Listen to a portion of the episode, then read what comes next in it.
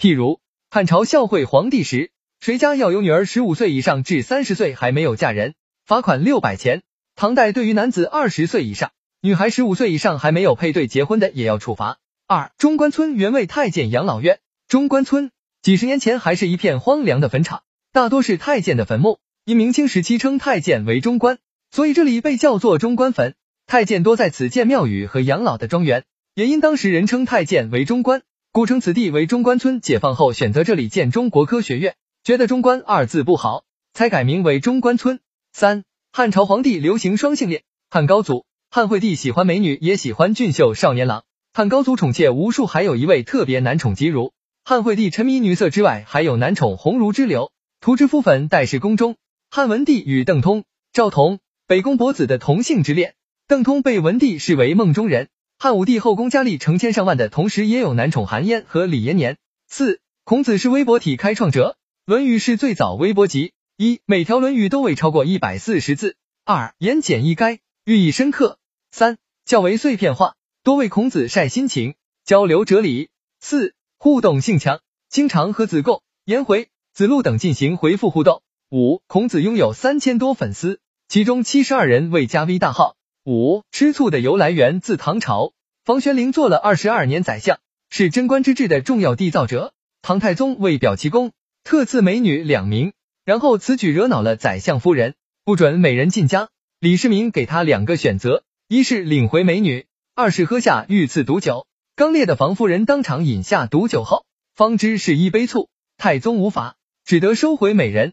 吃醋一说由此传开。六高俅原是苏东坡书童，高俅原是苏东坡的小史及书童，为人乖巧，擅长抄写。苏轼调任中山府时，就把他送给了小王都太尉王申、王进卿。有次王申要送端王赵佶一把修鬓角的篦子刀，由高俅送去，恰逢端王正在蹴鞠。高俅借机大秀球技，因此深得赵佶喜欢，从此留在端王身边。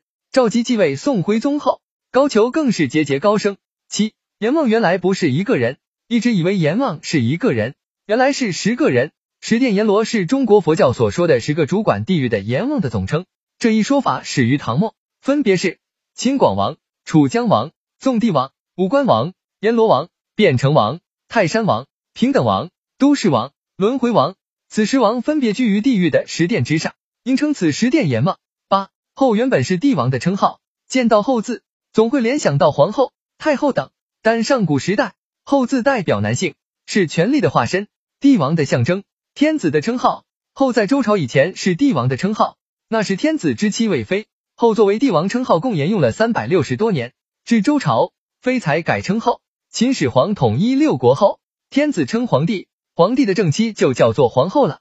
九，魏晋时期男人必须长得像美女才叫美。魏晋时期男人必须长得像美女才会被称赞。柔婉的女性美是美男标准，因此魏晋老少爷们拼命向伪娘线路上走。贵族世子们几乎人人镜子不离身，每天打粉、涂口红、喷香水，到了不化妆就不见人的地步。当时这名的伪娘有文学家曹植、潘安，书法家王羲之。十。明朝皇帝虽荒淫但无软骨头。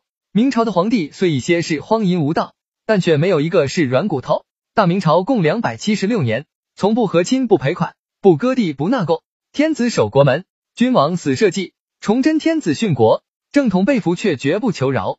龙武战死沙场，少武被俘绝食自杀。明末内忧外患中，依然兵分两路顽强对付满清和闯王，对关外国土自始至终没有放弃全辽可复的愿望。十一，宋代规定。官员不得进酒肆，无论公私款都要被弹劾。据欧阳修《归田录》记载，鲁肃简公为欲德，公亦服微刑，隐于以酒肆。真宗问曰：何故私入酒肆？公曰：臣家贫无器皿，酒肆百物俱备，是有乡里亲客自远来，遂与之也。然臣既亦服，世人亦无识臣者。真宗曰：卿为功臣，恐为御史所谈。十二黄花闺女的来历，古时未婚女子梳妆打扮时。喜爱用黄颜色在额上或脸部脸画成各种花纹，也有用黄纸剪成各种花样贴上的。而黄花又指菊花，因菊花能傲霜耐寒，常用来比喻人有节操，所以在闺女前面加上黄花二字，就说明这个女子还没有结婚，而能保持贞洁。十三二锅头的来历，清代中叶。京师烧酒作坊为了提高烧酒质量，蒸酒时需将蒸馏而得的酒气。经第一次锡锅内的凉水冷却而流出的酒头和经第三次换入锡锅里的凉水冷却而流出的酒尾提出做其他处理。因为第一锅和第三锅冷却有物质成分，所以只摘取经第二次换入锡锅里的凉水冷却而流出的酒，故起为二锅头。十四，宋代住房保障制度，开封廉租房每间月租一百零六元，楼店务后改叫店宅务，负责管理维修国有房产，并向公众招租。瞅着有点眼熟吧？相当于现在的廉租房。当时首都开封共有一千一百九十二间公共住房，每间月租一百七十文，一百零六点二五元 RMB。京畿之地，天子脚下，普通民众租得起吗？这是一种住房保障制度，完全能租得起。十五，古代中国四大别称：神州、九州、华夏、中原。一、神州，古圣人以中国神州，上当陈吉，下正地心，俗称神州大地。二、华夏。原指中原地区，后复包举全部领土而言。三九州，古代中国划分为冀、延、青、徐、阳、荆、梁、雍和豫州。四中原，中华文明发源地，在古代被华夏民族视为天下中心。十六义和团曾使用阴门阵。